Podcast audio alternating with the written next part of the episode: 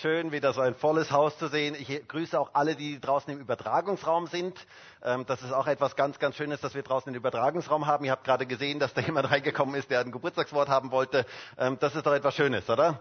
Ähm, und äh, die Leute draußen sollen spüren, dass sie hier richtig mit dabei sind. Das ist etwas ganz, ganz Tolles. Und ich grüße auch alle, die, die im Livestream mit dabei sind. Wir haben ja doch etliche Leute, die auch unseren Livestream verfolgen. Und das ist einfach etwas ganz, ganz Tolles. Vielleicht geben wir denen mal kurz einen Applaus. Hä?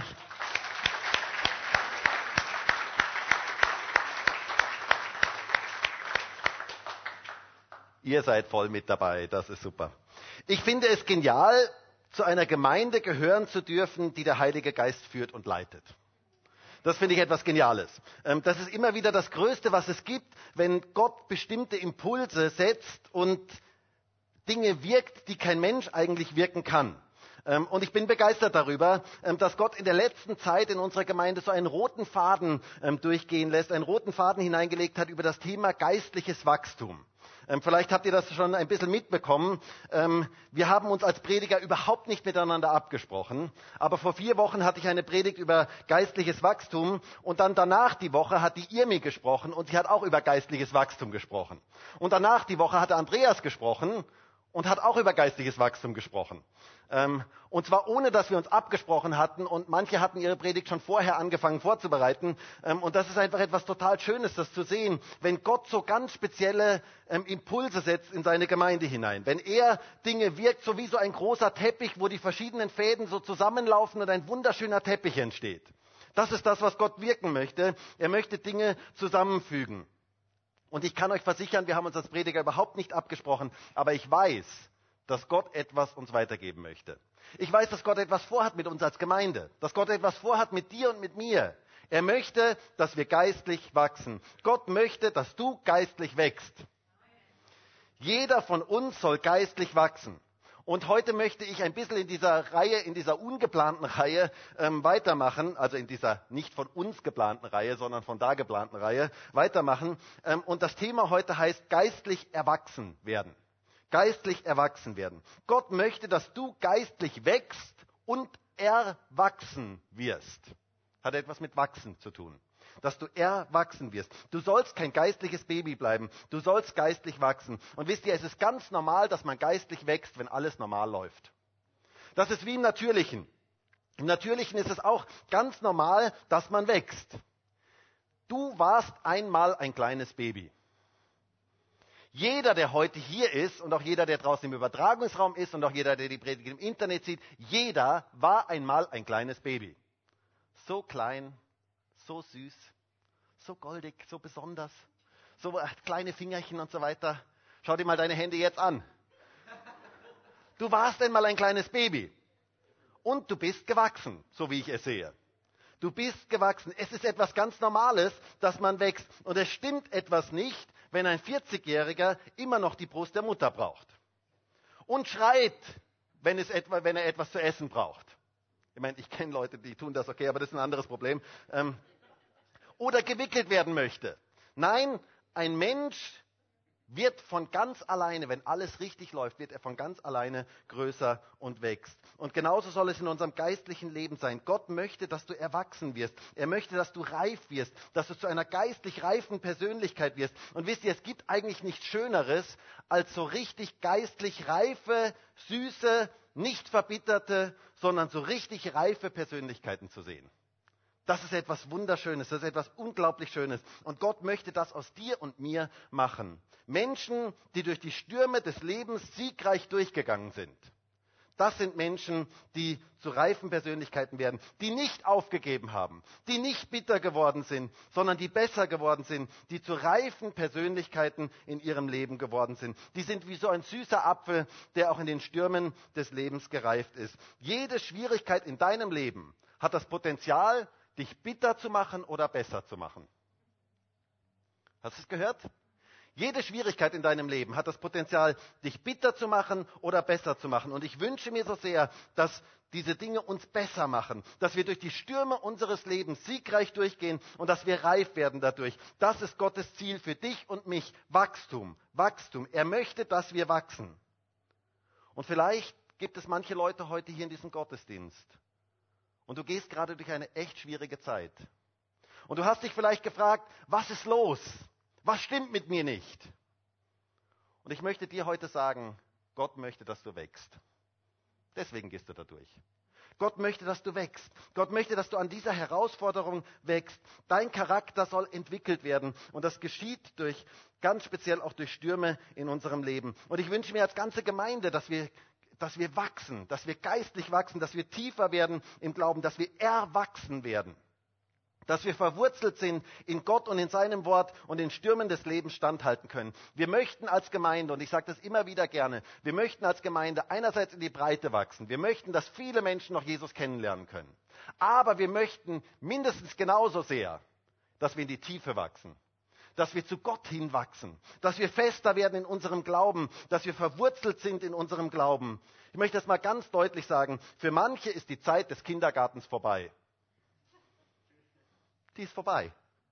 Und es ist wichtig, dass du erwachsen wirst. Es wird Zeit, dass du geistlich wächst. Und es ist tragisch, wenn Christen, die schon Jahre oder Jahrzehnte gläubig sind, immer noch wie, sich wie geistliche Babys verhalten. Gott möchte, dass du wächst und dass du erwachsen wirst. Und ich möchte heute einen Bibeltext mit uns lesen, der genau über dieses Thema spricht. Und der Bibeltext ist in 1. Johannes 2, Vers 12 bis Vers 14.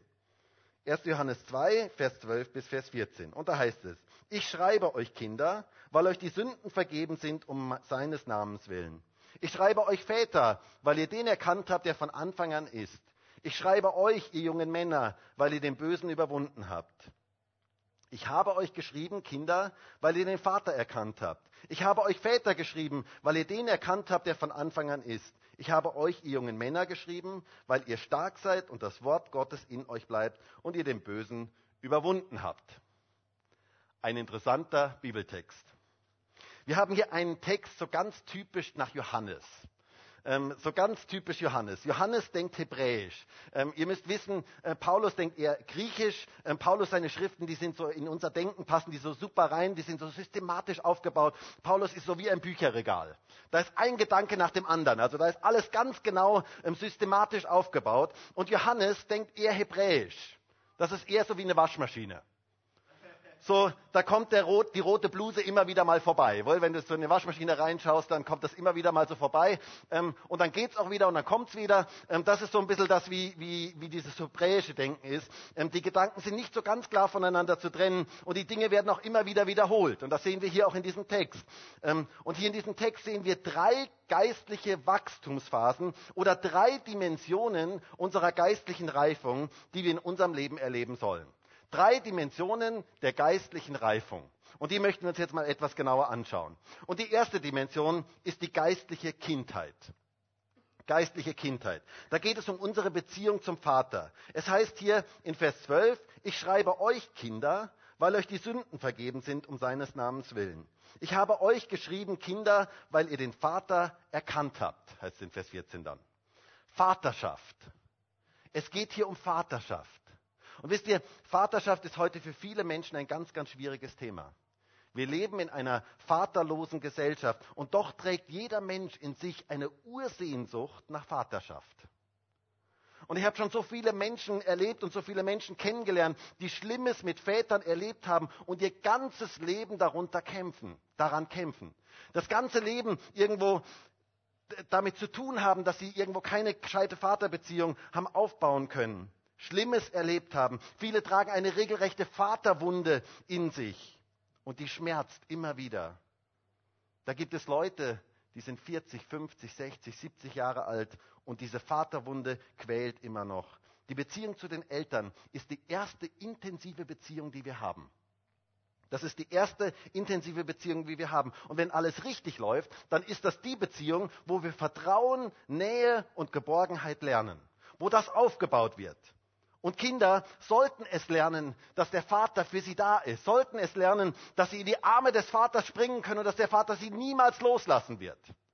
Vertrauen sollten Kinder gerade lernen, gerade auch in der Vaterbeziehung. Eine bedingungslose Liebe, Annahme und Geborgenheit. Und wie schlimm ist es, wenn da etwas schief läuft im Elternhaus und wenn Väter, die eigentlich Geborgenheit und Schutz und Annahme und Liebe den Kindern geben sollten, genau das Gegenteil tun, wenn sie Kinder verprügeln, wenn sie unter Alkoholeinfluss irgendwelche schlimmen Dinge tun oder gar Kinder sexuell missbrauchen. Das hinterlässt ganz tiefe Wunden, die extrem wehtun und die jegliches Vertrauen zerstören. Wenn derjenige, der eigentlich Geborgenheit geben sollte, genau das Gegenteil tut, dann ist das etwas ganz, ganz Tragisches. Und Kinder sind den Eltern total machtlos ausgeliefert. Aber das Schöne und das Evangelium, die gute Nachricht heute ist, wenn wir Jesus in unser Leben hineinlassen, wenn er der Herr unseres Lebens wird, dann bekommen wir einen wirklichen Vater. Dann wird Gott zu unserem Vater. Dann kannst du Gott als deinen Vater kennenlernen. Dann kann echte Vaterschaft geschehen. Dann kann die, eine neue Vaterbeziehung aufgebaut werden. Denn Gott ist ein perfekter Vater. Hast du das gehört? Gott ist ein perfekter Vater. Ganz egal, wie dein Vater war, wenn du Gott kennenlernst, er ist der perfekte Vater. Er ist derjenige, der wirkliche Vaterschaft geben kann. Wenn wir Jesus in unser Leben aufnehmen, dürfen wir Gott als unseren Vater kennenlernen. Gott ist ein genialer Vater. Er ist für seine Kinder da. Er gibt ihnen Nähe. Er gibt ihnen Geborgenheit. Er gibt ihnen Sicherheit. Du bist bei Gott ganz sicher. Hast du es gehört? Du bist bei Gott ganz sicher. Es gibt eigentlich keinen sichereren Ort als bei ihm. Und es heißt hier, dass Kinder Vaterschaft erleben dürfen. Es heißt hier in, in, Vers 12, ich schreibe euch Kinder, weil euch die Sünden vergeben sind, um seines Namens willen. Kinder erleben, dass ihnen die Sünden vergeben sind. Wow, was für eine geniale Wahrheit. Sie leben ganz unverschämt aus der Gnade. Wisst ihr, Kinder tun sich überhaupt nicht schwer mit Gnade. Hast du das schon mal festgestellt? Also Kinder tun sich überhaupt nicht schwer, Geschenke anzunehmen. Kinder sind da ganz, ganz unverschämt ähm, frei, Geschenke anzunehmen. Und geistliche Kinder dürfen unbeschwert leben aus der Vergebung Gottes. Sie dürfen wissen, meine Sünden sind mir vergeben. Denk doch mal an deine eigene Kindheit zurück. War das nicht so eine ganz unbeschwerte Zeit? Ist das nicht etwas, was so ganz unbeschwert ist? Manchmal wünschte man sich das ja als Erwachsener wieder zurück, dass man so ganz unbeschwert durchs Leben geht, dass man sich keine Gedanken macht für morgen, was morgen sein wird, sondern Kinder sind so unbeschwert, so sorglos, so einfach. Die Sünden sind ihnen vergeben, heißt es hier. Sie leben aus der Vergebung. Sie leben aus der Gnade. Kinder tun sich mit Gnade überhaupt nicht schwer. Kinder haben es ganz tief verstanden. Ich glaube, wie keine anderen Leute auf dieser Erde haben es ganz tief verstanden, was Gnade ist. Dass sie etwas annehmen dürfen. Dass sie aus der Gnade leben dürfen. Kinder leben ganz selbstverständlich aus Gnade und nicht aus Leistung. Ganz selbstverständlich. Sie machen sich keine Gedanken darüber, wie Dinge gehen könnten. Sie nehmen einfach Geschenke an. Ein Baby denkt sich nicht, Mai, bin ich ein schrecklicher Schmarotzer. Also ich liege hier den ganzen Tag nur rum und ich mache nur Ärger. Und ich weiß, meine, ich möchte meiner Mama nicht so viel Mühe machen, aber ich brauche jetzt doch ein Fläschchen. Was könnte ich leisten, damit ich mein Fläschchen bekomme? Was könnte ich leisten? Oh Gott, ich habe es nicht verdient. Ich habe das Fläschchen nicht verdient. So wird ein Baby niemals denken. Ähm, ein Baby wird auch niemals denken, mein Papa, der arbeitet so hart ähm, und die Fläschchen, na, die sind da wirklich nicht billig. Also ich weiß gar nicht, wie, wie er das bezahlen soll. Ähm, und die Wohnung, die muss ja auch geputzt werden. Und überhaupt meine Geschwister, die helfen schon im Haushalt mit. Und ich liege hier rum und mache in die Windel. Also das geht überhaupt gar nicht. Ich fühle mich so schlecht. Nein, so denkt ein Baby nicht. Ein Baby lebt aus Gnade. Ein Baby lebt aus Gnade. Es tut sich überhaupt nicht schwer damit, Gnade anzunehmen. Ein Baby ist der Mittelpunkt der Welt. Alles dreht sich um das Baby. Und wenn es Hunger hat, dann schreit es. Und wenn es in die Windel ähm, gemacht hat, dann müssen Mama und Papa kommen, ganz egal, wie fertig sie auch gerade sind. Sie leben unverschämt aus der Gnade. Und wisst ihr, das ist die Zeit der Kind, für die Zeit der Kindheit etwas ganz, ganz Richtiges und Wichtiges. Ein Kind darf das. Und das ist sehr wichtig, das zu erkennen. Später sollten sie dann reifer werden. Später sollten sie sich nicht mehr nur um sich selber drehen. Ähm, aber in der, in der Kindheit ist das etwas ganz, ganz Wichtiges und ist das vollkommen okay. Und wisst ihr, ich glaube auch, dass wir etwas lernen dürfen von Kindern, so unbeschwert aus der Gnade Gottes zu leben. Das wünsche ich mir für uns so unbeschwert aus der Gnade Gottes zu leben. Wir dürfen aus der Vergebung Gottes leben, weil wir seine Kinder sind. Du bist Kind Gottes. Das ist genial. Und es heißt hier noch etwas Zweites, wird hier erwähnt in Vers 14. Ich habe euch geschrieben, Kinder, weil ihr den Vater erkannt habt. Kinder haben den Vater erkannt. Wisst ihr, wenn du mich fragst, was ist das Wichtigste, wenn ein Mensch Jesus in sein Leben aufnimmt, dann ist es genau das, dass er Vaterschaft erlebt. Gott als seinen Vater zu erleben. Gott ist plötzlich nicht mehr nur irgendein ferner Gott, der irgendwo weit draußen ist, irgendwo weit weg ist, sondern er wird zum persönlichen Vater. Es kommt eine persönliche Beziehung hinein. Gott ist dein Vater. Das haben Kinder erkannt. Sie erkennen, dass es eine persönliche Beziehung, eine intime Beziehung mit Gott braucht. Ich habe das schon immer wieder mal gesagt. Erkennen in der Bibel ist mehr als das, was wir unter Erkennen ähm, verstehen. Es heißt einmal in der Bibel, ganz am Anfang in der Bibel, da heißt es, und Adam erkannte Eva und sie gebar. Den so und so. Hier ist nicht mit gemeint, dass es dunkel war und plötzlich ist es hell geworden und der Adam schaut die Eva an und sagt, ah, du bist es. Jetzt weiß ich, du bist die Eva. Nein, das ist nicht das Erkennen, das ist das Erkennen, was wir meistens darunter verstehen. Aber hier geht es um eine ganz intime, persönliche Beziehung, aus der Kinder hervorgehen können, wenn ihr wisst, was ich meine. Kinder haben den Vater erkannt in einer ganz intimen, persönlichen Beziehung. Sie wissen, wer er ist. Sie wissen, sie erleben die Liebe, Annahme, Gnade, Gunst und Geborgenheit, die es gibt, wenn man einen wirklichen Vater hat. Du darfst als Gott, Gott als deinen Vater, als deinen Abba kennenlernen. Aber dieses Wort gefällt mir. Es gefällt mir auch, dass das in allen Bibelübersetzungen, also zumindest alle, die ich kenne, dass das immer mit aber übersetzt wird. Dass also eigentlich gar nicht übersetzt wird, ähm, sondern dass dieses Wort aber dort drin steht. Ähm, aber ist eigentlich so die persönlichste und intimste Ausdruck für einen Vater.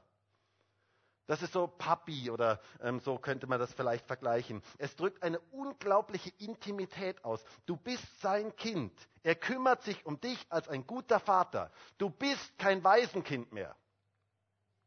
Hast du das gehört? Du bist kein Waisenkind mehr, sondern du hast einen Vater, einen Abba. Es heißt einmal in Römer 8, heißt es in Vers 14, denn so viele durch den Geist Gottes geleitet werden, die sind Kinder Gottes. Denn ihr habt nicht einen Geist der Knechtschaft empfangen, wieder zur Furcht, sondern einen Geist der Kindschaft habt ihr empfangen, indem wir rufen, was rufen wir? Aber, aber Vater. Der Geist selbst bezeugt zusammen mit unserem Geist, dass wir Kinder Gottes sind. Du bist Kind Gottes. Du hast diesen Geist der Kindschaft in dich hineingelegt bekommen durch den Heiligen Geist und wir rufen gemeinsam, aber Vater. Wisst ihr, ich hörte mal von jemandem, der in Israel unterwegs war, und dann war ein kleines Kind hingefallen, und dieses Kind rief ganz laut, aber, aber. Und die, diese Person, die war ganz erstaunt, denn sie hatte gedacht, das wäre so eine ganz heilige Vokabel, ähm, dass man das so nur im biblischen Kontext irgendwie verwendet. Aber es war der einfache Ausdruck von Papa. Und das ist genau das, was, was es eigentlich ausdrückt, wenn du hingefallen bist, wenn du Schwierigkeiten hast. Du darfst rufen, aber Vater. Du hast einen Gott, der für dich da ist. Ein Gott, der Beziehung zu dir haben möchte, der sich um dich kümmert. Er ist groß und er ist allmächtig und ihm ist alles möglich, aber er ist dein Vater. Der König ist dein Vater. Hey, ist das nicht genial? Du bist ein Königskind. Weißt du das? Lebe dementsprechend. Du bist ein Königskind. Das ist so etwas Wichtiges, das zu wissen. Du hast einen freien Zugang zu Gott. Du darfst jederzeit zu ihm kommen. Da gibt es eine schöne Geschichte von einem Vorfall während des amerikanischen Bürgerkriegs. Ein Soldat hatte die Erlaubnis bekommen, den Präsidenten persönlich um seine Entlassung aus dem Militärdienst zu bitten, weil eine Tragödie in seiner Familie passiert war. Und als er zum Weißen Haus kam und den Präsidenten sprechen wollte, wurde er abgewiesen. Er war am Boden zerstört. So ging er weg und er setzte sich in einen Park und dann kam ein kleiner Junge vorbei. Und der, der kleine Junge merkte, dass dieser Mann unglücklich war. Und so ging er hin und er sprach mit diesem ähm, Soldaten. Und der Soldat schüttete ihm sein ganzes Herz aus und erzählte ihm, dass er dort abgewiesen worden war und so weiter. Und der Junge hörte sich diese Geschichte an und dann sagte er zu dem Soldaten, komm einfach mit. Und so folgte der Soldat dem Jungen und sie gingen über einen Umweg ähm, in die, zur Rückseite des Weißen Hauses hinein. Ähm, der Junge ging an den Wachen vorbei, an den Generälen vorbei, an den hochrangigen Regierungsbeamten vorbei. Er betrat das eigentliche Weiße Haus und dann kamen sie zum Büro des Präsidenten und er trat ein, an, ein ohne anzuklopfen. Abraham Lincoln, das war damals dieser Präsident, stand dort gerade im Gespräch mit seinem Außenminister. Und als er den Jungen kommen sah, unterbrach er das Gespräch und fragte, Todd, was kann ich für dich tun? Todd war sein Sohn. Der Junge sagte, Papa, der Soldat hier braucht deine Hilfe. Und ich finde das eine schöne Geschichte. Das ist genau das, was Kinder sind. Kinder haben freien Zugang zu ihrem Papa. Du hast freien Zugang zu Gott. Du darfst jederzeit zu ihm kommen. Ist das nicht genial? Wir haben direkten Zugang zu unserem Vater. Du darfst aber zu ihm sagen. Du darfst persönlichen Zugang zu ihm haben. Du bist sein Kind. Du darfst frei zu ihm kommen. Der König ist dein Vater. Hey, und wenn du das mitnimmst in diese Woche, zu wissen, in allen Situationen, in denen du drin bist, zu wissen, ich bin ein Königskind. Weißt du das? Ich habe irgendwie den Eindruck, der Nachbar, der glaubt das gerade nicht. Wie wäre es dem, das mal kurz zu sagen, hey, du bist ein Königskind. Sag das auch mal kurz deinem Nachbarn, du bist ein Königskind.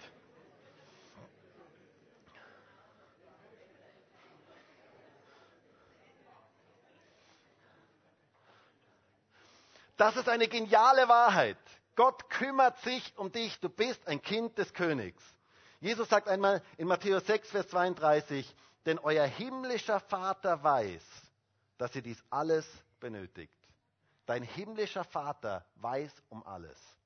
Dein himmlischer Vater, er kennt dich und er kümmert sich um dich. Wisst ihr, interessanterweise, gerade wenn es in Bezug auf, um Sorgen geht und um Versorgung geht in Matthäus 6, heißt es immer wieder vom himmlischen Vater. Ich glaube, dass die Vaterbeziehung etwas ganz Wichtiges ist. Je mehr wir Gott als unseren Vater, als unseren Abba kennenlernen, desto mehr können wir ihm vertrauen. Du kannst Gott bedingungslos vertrauen. Gott hat das Beste mit deinem Leben im Sinn. Er kümmert sich um dich. Er wischt deine Tränen ab. Er schneuzt dir die Nase, wenn sie läuft. Und er versorgt dich. Vertraue deinem Abba. Und wisst ihr, ich glaube, wir brauchen eine Offenbarung des Vaters immer wieder neu in unserem Leben. Wir brauchen Offenbarung davon, wer unser Vater ist. Wir brauchen es, dass wir diesen Geist der Kindschaft in unser Herz hineinbekommen, immer wieder neu. Und mein Gebet ist es auch für den heutigen Gottesdienst, dass Menschen heute diesen Geist der Kindschaft bekommen, dass sie erkennen, wer ihr Vater ist und dass du in eine ganz neue Dimension der Beziehung zu Gott hineinfindest. Du hast einen wunderbaren Vater. Das ist die erste Wachstumsdimension, die Gott uns geben möchte. Gott möchte, dass wir geistlich reif werden, indem er uns zeigt, dass wir seine Kinder sind. Dann die zweite Wachstumsdimension, die geistliche Jugend. Es heißt hier in Vers 13, ich schreibe euch, ihr jungen Männer, weil ihr den Bösen überwunden habt. Und dann in Vers 14, ich habe euch, ihr jungen Männer, geschrieben, weil ihr stark seid und das Wort Gottes in euch bleibt und ihr den Bösen überwunden habt. Die geistliche Jugend. Man könnte sie hier umschreiben mit stark zu werden. Das ist eigentlich das, was die geistliche Jugend ausmacht. Jugendliche sind stark. Jugendliche haben Power, die haben Kraft. Die sind noch so richtig in der Aufbauphase. Sie haben Energie, sie schaffen etwas. Sie haben den Bösen überwunden, heißt es hier zweimal. Und wisst ihr, das ist ganz typisch für die Jugendzeit. Jugendliche wollen sich reiben. Jugendliche müssen sich reiben. Jeder, der mal Jugendliche hatte oder der Jugendliche hat, weiß, wovon ich spreche. Die Jugendzeit ist keine leichte Zeit. Da schlagen sie manches Mal über die Stränge. Nicht immer einfach für die Eltern und auch nicht immer zur Freude der Eltern. Sie müssen ihren eigenen Weg finden. Vorher haben sie aus dem Weg der Eltern, aus dem Wissen der Eltern, aus dem Glauben der Eltern gelebt und jetzt müssen sie ihre eigenen Erfahrungen machen. Und die sind teilweise auch schmerzhaft. Aber sie müssen ihre eigenen Erfahrungen machen und ihren eigenen Weg finden. Die Jugendzeit ist keine leichte Zeit. Alles baut sich um im Gehirn. Ihr könnt das gerne mal, ähm, mal ein bisschen nachlesen. Da baut sich unglaublich viel um. Man muss seinen eigenen Weg finden und das ist nicht immer einfach. Aber etwas, was Jugendliche definitiv ausmacht, ist, dass sie sich sehr, sehr leicht überschätzen und dass sie gesegnet sind mit einer fast schon unschuldigen Arroganz. Kennt ihr das? Das ist etwas, was ganz, ganz viele Jugendliche eigentlich ausmacht. Ähm, und solange man jugendlich ist, merkt man das ja gar nicht. Ähm, das merkt man erst, wenn man älter wird. Jugendliche wissen alles besser. Sie wissen alles besser und sie merken es noch nicht mal. Jugendliche denken, die ganze Welt hat nur auf sie gewartet.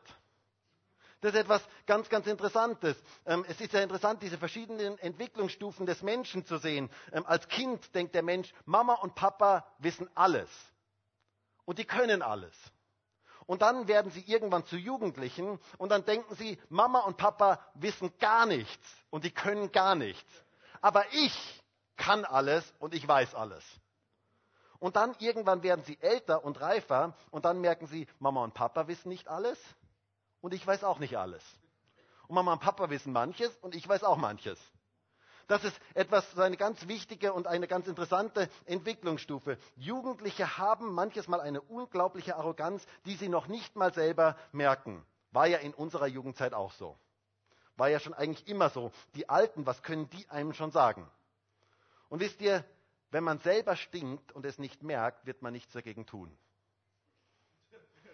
Riech mal kurz unter deinem Arm. Ähm, wenn du es selber nicht merkst, wirst du nichts dagegen tun. Erst dann, wenn du, etwas, wenn du es merkst, wirst du etwas dagegen tun. Kennt ihr das, wenn Leute so ganz heimlich mal so riechen, stinkt da unterm Arm? Kennt ihr das? Vielleicht im Fahrstuhl oder so, so mal schnell und dann schauen, dass ja keiner es gesehen hat und so. Ähm, wenn du selber nicht merkst, dass du stinkst, dann merken es nur die anderen. Jugendliche haben eine unschuldige Arroganz. Sie merken es gar nicht. Aber Sie meinen, Sie sind die Besten. Und wisst ihr, in dieser Phase ist es gut und richtig. Es ist normal. Sie haben Kraft, Sie haben Energie, Sie kennen keine Schwierigkeiten, ähm, Sie, Sie, Sie können etwas bewegen. Es heißt in unserem Text, Sie haben den Bösen überwunden. Sie greifen an, Sie sind aktiv. Sie lassen sich nichts gefallen.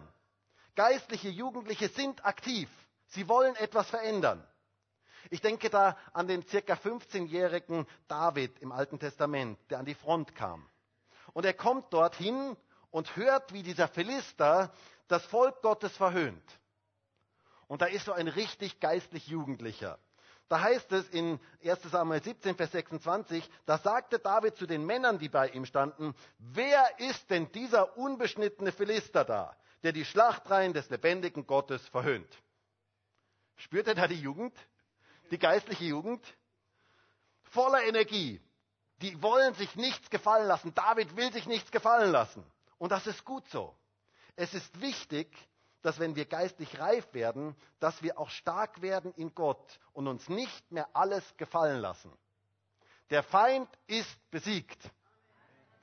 Und geistlich Jugendliche wissen das und sie dürfen in dem vorwärts gehen. Sie dürfen in diesem geistlichen Kampf stehen gegen das Böse und den Bösen überwinden, heißt es hier.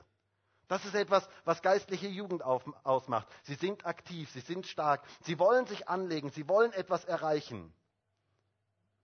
Und wir sollen alle miteinander so geistliche Jugendliche sein. Wodurch sind sie stark geworden? Wodurch haben sie den Bösen überwunden? Es heißt in Vers 14, ich habe euch, ihr jungen Männer, geschrieben, weil ihr stark seid und, jetzt kommt hier, warum sie stark sind, das Wort Gottes in euch bleibt und ihr den Bösen überwunden habt.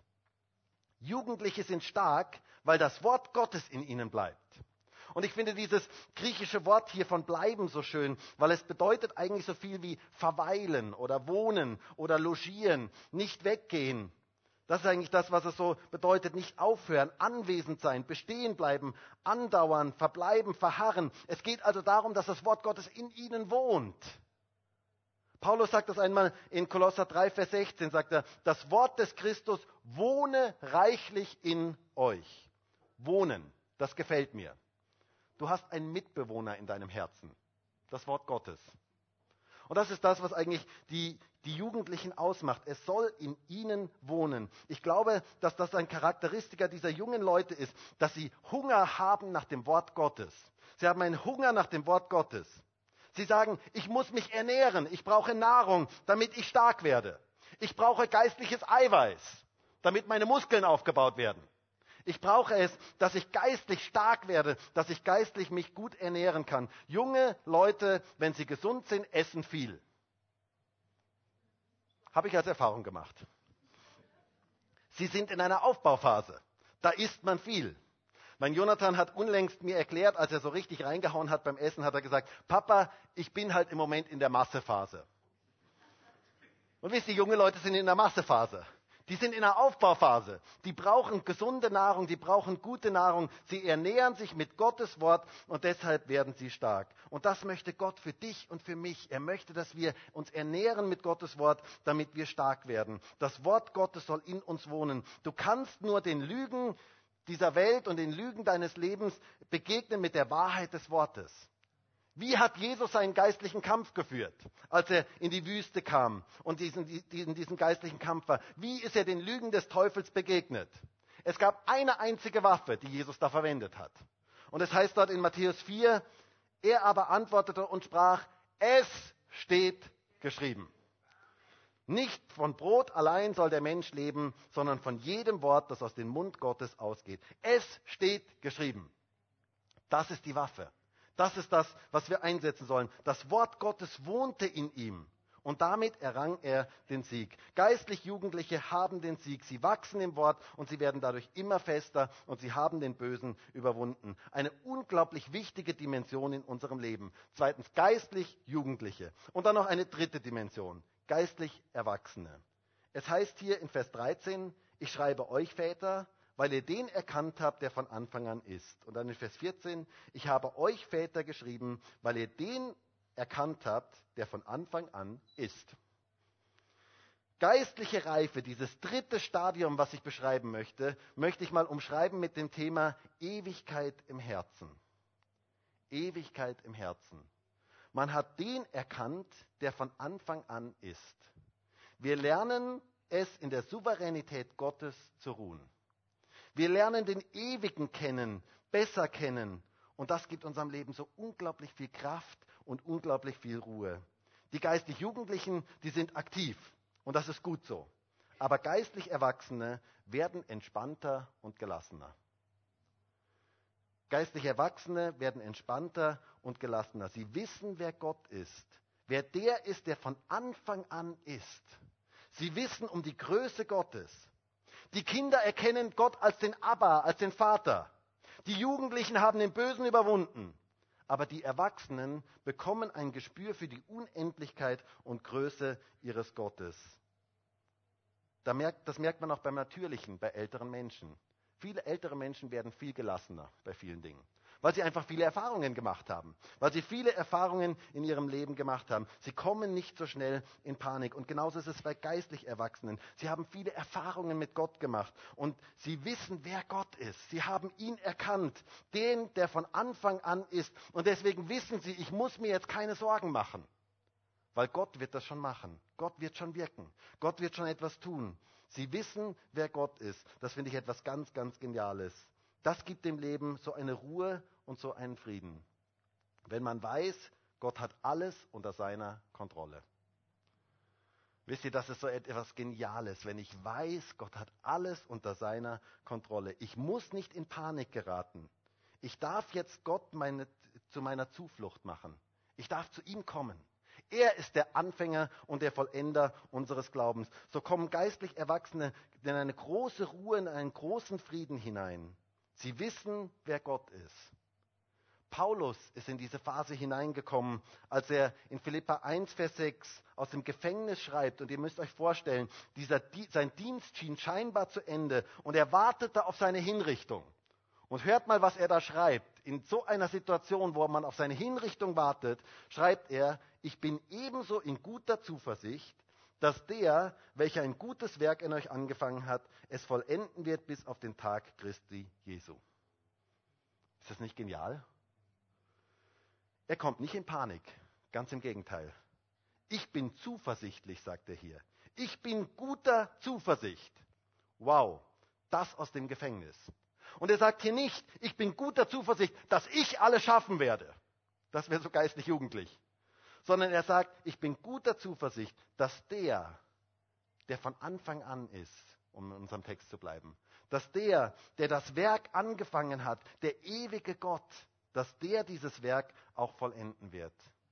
Das ist geistliche Reife. Das ist geistliche Reife. Zu ruhen in Gott. Die geistlich Jugendlichen haben manchmal die Gefahr, dass sie meinen, alles käme auf sie an. Gott kann so dankbar sein, dass er mich hat. Das ist das, was so die geistlich Jugendlichen ausmacht. Gott kann dankbar sein, dass er mich hat. Die geistlichen Erwachsenen wissen, Gott hat seine Gemeinde schon 2000 Jahre gebaut. Und er hat seine Gemeinde vor mir gebaut und er wird sie auch nach mir bauen. Und ich weiß, dass Gott das Werk angefangen hat und er wird es vollenden. Es gab mal ein T-Shirt, da stand drauf, die Friedhöfe dieser Welt sind voll von Menschen, die sich alle für unverzichtbar hielten. Die Friedhöfe dieser Welt sind voll von Menschen, die sich alle für unverzichtbar hielten. Geistliche Reife bedeutet, Gott Großes zuzutrauen. Das ist geistliche Reife. Geistliche Reife bedeutet, ein tiefes Vertrauen in Gott zu haben, weil wir mit ihm Erfahrungen gemacht haben. Du darfst Gott vertrauen, auch wenn du nicht alles verstehst. Das ist geistliche Reife. Du darfst Gott vertrauen, auch wenn du nicht alles verstehst. Unser Leben hat eine Ewigkeitsdimension. Und das wissen geistlich Erwachsene. Sie wissen, dass das Leben hier auf dieser Erde nicht alles ist, dass sie eine ewige Heimat bei Gott haben. Wir kennen den Ewigen. Und wir leben aus dieser Beziehung zu dem Ewigen. Ist das nicht genial? Ich wünsche mir, dass wir auch in diese reife Dimension alle miteinander hineinkommen. Gott möchte, dass wir erwachsen werden. Und ich möchte zum Schluss etwas ganz, ganz Wichtiges sagen. Ich habe mir in der Vorbereitung sehr, sehr schwer getan mit dem Ausdruck so reife Phasen, denn ich glaube, dass es eigentlich keine abgeschlossenen Phasen sind. Es geht vielmehr um Dimensionen. Ihr habt das vielleicht in der Predigt ein bisschen gemerkt. Ich habe immer wieder von Dimensionen gesprochen. Es geht vielmehr um Dimensionen. Ähm, denn auch ein Erwachsener bleibt ein Kind der Eltern. Das heißt, das sind so keine abgeschlossenen Reifephasen, wo ich sage, das ist so eine gewisse Phase. Jetzt bin ich Kind, dann bin ich jugendlich und dann bin ich erwachsen. Das ist nicht so hier in diesem Text so zu verstehen, dass es so abgeschlossene Phasen sind, sondern es sind Dimensionen unseres geistlichen Lebens. Und ich möchte das gerne an einem Bild illustrieren, das ich gehört habe. Es ist wie drei Bälle in der Luft zu halten. Ähm, vielleicht kennt ihr das Jonglieren. Kennt ihr Jonglieren? Und wir durchlaufen, keine, wir durchlaufen keine Phasen, sondern wir erleben Dimensionen. Und es geht eigentlich darum, dass wir diese drei Bälle in der Luft halten. Wir bleiben Kind Gottes. Wir dürfen geistlich erwachsen werden und wir dürfen zu Jugendlichen werden. Und wir bleiben aber gleichzeitig noch Kind Gottes. Und wir dürfen diesen dritten Ball in die Luft werfen und dürfen geistlich Erwachsene werden. Das ist eigentlich das, was ich heute sagen möchte. Und ich darf mal den Jakob nach vorne holen. Jakob, jetzt kommt ein großer Auftritt, weil der Jakob kann nämlich mit drei Bällen jonglieren. Ich habe ja gesucht nach jemandem, der das kann. Hey, super Jakob, toll, dass du da bist. yes. Und vielleicht kannst du einfach mal zeigen, ja, hey, super, ja, genial. Genau, super. genau. Und dann ist der erste Ball, und das ist die Kindheit, die geistliche Kindheit. Und die ist wichtig, dass wir die in die Hand nehmen und dass wir erstmal anfangen, die, die, genau, die zu werfen. Und dann kommt der zweite Ball, und das ist die geistliche Jugend. Und auch die ist wichtig, dass wir sie mit einbauen, dass wir genau, dass wir mit, der, damit auch werfen. Und dann kommt das dritte, die geistliche, das geistliche Erwachsenwerden. Und auch das ist wichtig, dass wir es dann hineinnehmen. Und jetzt kannst du nochmal zeigen, alle drei Bälle in der Luft zu halten. Das ist das Wichtige. Alles drei zu nehmen. Und dann, wenn dir einer runterfällt zum Beispiel, genau, dann die nicht liegen zu lassen und zu sagen, okay, Kindschaft brauche ich jetzt nicht mehr sondern aufzunehmen und wieder neu anzufangen, das wieder neu für dich zu verinnerlichen. Hey, genial, super, Johannes, du hast das super gemacht. Hey, danke. Und wenn dir ein Ball runterfällt und wenn du heute gemerkt hast, hey, geistlich Jugendlicher, also das ist eigentlich nicht mehr, den Ball, den habe ich eigentlich gar nicht mehr, dann nimm den wieder neu auf und fang wieder neu an. Und ich glaube, dass es etwas so wichtig ist, diese drei Bälle für uns in der Luft zu halten. Und ich weiß ja nicht, welchen Ball du heute gerade brauchst. Ich weiß ja nicht, in welcher Phase du dich gerade befindest, welche Dimension jetzt gerade für dich dran ist. Welcher Ball ist dir vielleicht gerade runtergefallen? Ist es vielleicht der Ball der Kindheit? Dass du wieder erkennst, ich bin Kind Gottes, ich bin geliebt, ich bin, mir ist vergeben. Dann ist es so notwendig, diesen Ball wieder aufzunehmen und diesen Ball wieder in, hineinzunehmen in dein Leben. Du bist ein Königskind. Du hast einen freien Zugang zu Gott. Er ist dein Vater. Er ist dein Abba. Nimm diesen Ball wieder neu auf. Oder ist es der Ball des Jugendlichen? Dass du den Bösen überwinden kannst. Du sollst siegreich sein. Du sollst dir nicht alles gefallen lassen, sondern geh mit dem Wort Gottes dagegen vor. Es steht geschrieben, nimm diesen Ball auf. Oder ist es diese dritte Dimension, den Ewigen zu erkennen, dass du tiefer weißt, wer eigentlich Gott ist und weißt, er hat alles unter seiner Kontrolle. Vielleicht bist du im Moment total panisch. Du bist vielleicht im Moment in einer Situation, wo ganz schwierige Sachen in deinem Leben sind und du bist panisch geworden. Und Gott möchte heute zu dir sagen, hey, ist ein neuer Wachstumsschritt für dich dran. Du sollst einem geistlich Erwachsenen werden, dass du den Ewigen kennenlernst, den kennenlernst, der von Anfang an ist und der alles unter seiner Kontrolle hat. Ich bete dafür, dass jeder heute erkennt, welchen Ball er aufgreifen soll. Und dass alle drei Bälle in unserem Leben, ähm, diese drei Dimensionen in unserem Leben da sind. Geistliche Kindheit, geistliche Jugend und geistliches Erwachsensein. Gott möchte, dass diese drei Dimensionen unser Leben prägen und dass du erwachsen wirst. Und ich würde so gerne jetzt mit uns gemeinsam dafür beten. Und vielleicht können wir gemeinsam aufstehen.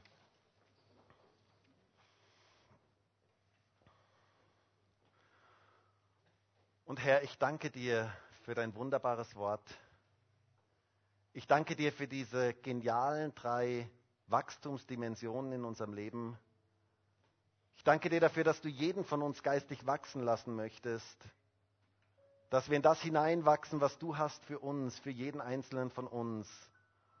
Und du kennst jetzt jeden einzelnen hier in diesem Raum. Du kennst auch jeden, der draußen im Übertragungsraum ist, auch die Menschen, die die Predigt im Internet sehen. Du weißt um jede Situation. Herr, ich wünsche mir so sehr, dass wir geistlich wachsen in unserem Leben, auch gerade in den schwierigen Zeiten unseres Lebens. Und Herr, du siehst jetzt jeden und du weißt auch, welcher Ball jetzt gerade für jeden dran ist. Ich bitte dich darum, dass Menschen tief erkennen können, dass sie deine Kinder sind, dass sie Königskinder sind, dass sie geliebt sind dass sie angenommen sind, dass sie Geborgenheit bei dir empfangen dürfen, Sicherheit bei dir empfangen dürfen, weil du ein wunderbarer Vater bist. Herr, es gibt keinen wie dich. Du bist einzigartig. Du bist der einzigartige Vater. Ich bin so dankbar dafür, dass es dich gibt, dass ich zu dir laufen darf, dass ich in deine Arme laufen darf, dass ich bei dir geborgen sein darf. Herr, du siehst doch diejenigen, die vielleicht diesen zweiten Ball aufgreifen sollten, geistig Jugendliche zu werden, den Bösen zu überwinden, mit dem Wort Gottes sich zu füllen, Hunger zu haben nach Gottes Wort und damit den Feind in die Flucht zu schlagen. Herr, ich bitte dich darum, dass die Menschen diesen Ball aufgreifen und dass sie siegreich sein können in ihrem Leben. Und Herr, ich bitte dich für die, für die es jetzt dran ist, diesen dritten Ball aufzugreifen, dass sie erkennen, wer der Ewige ist, wer du bist, der von Anfang an ist, der alles unter seiner Kontrolle hat. Und ich bitte dich darum, dass du jetzt ganz speziell mit deiner Kraft kommst und dass du jetzt Menschen hier berührst, dass du jetzt Menschen begegnest mit deiner Kraft und dass Wachstumsschritte passieren, dass geistliches Wachstum geschieht in meinem Leben und in aller unserer Leben, in unserer ganzen Gemeinde, dass wir geistlich wachsen können. Herr, und ich wünsche mir so sehr, dass diese drei Dimensionen in unserem Leben sichtbar sind und dass du uns da hineinführen kannst, diese drei Dimensionen in unserem Leben auszuleben. Danke dafür, Herr. Halleluja.